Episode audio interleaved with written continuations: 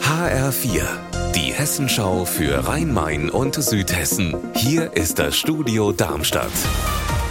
Mit Sascha Lapp, hallo. Wölfe gehören ja inzwischen auch bei uns irgendwie dazu. Es gibt einige bestätigte Reviere. Und jetzt, jetzt meldet das Wolfszentrum Hessen den ersten Wolfsnachwuchs in diesem Beobachtungsjahr. Und zwar im Hinterlandswald bei Österreich-Winkel. Petra Demand.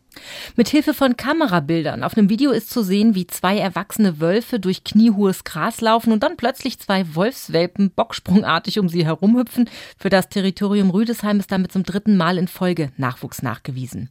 Was die Mitarbeiter vom Hessischen Wolfszentrum freut, besorgt allerdings viele Tierhalter und deshalb wird dringend empfohlen, in ganz Hessen Weidengut zu sichern und sich über Fördermöglichkeiten zu informieren.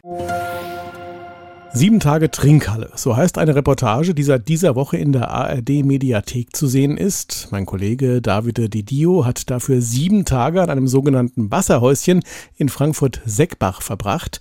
Ein Kiosk, an dem sich das Viertel trifft und keine reine Saufbude, wie man jetzt denken könnte.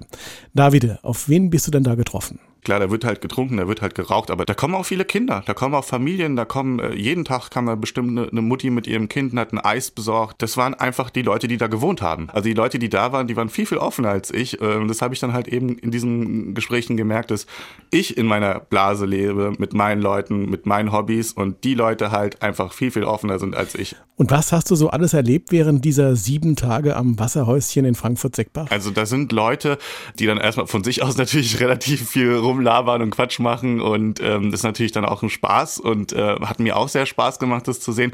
Es gibt aber natürlich dann auch die Leute äh, mit den krassen Geschichten, die dann da ankommen und auf jeden Fall auch jemanden suchen, wirklich was von der Seele loswerden wollen. Das haben die zu mir zumindest gesagt, dass sie da echt auch deswegen hingehen, auch äh, mit Freunden dort zu reden oder eben mit dem Pierre zu reden und sich da dann anvertrauen, um Probleme zu besprechen, die man halt so alltäglich hat.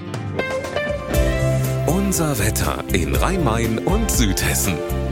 Es ist überwiegend stark bewölkt, es kann regnen, es kann auch kräftig regnen. Die Bewölkung lockert im Laufe des Nachmittags dann etwas auf. Es gibt örtlich vielleicht noch Gewitter. Das Ganze bei 17 Grad in Biblis und 18 in Hesselbach. Ihr Wetter und alles, was bei Ihnen passiert, zuverlässig in der Hessenschau für Ihre Region und auf hessenschau.de.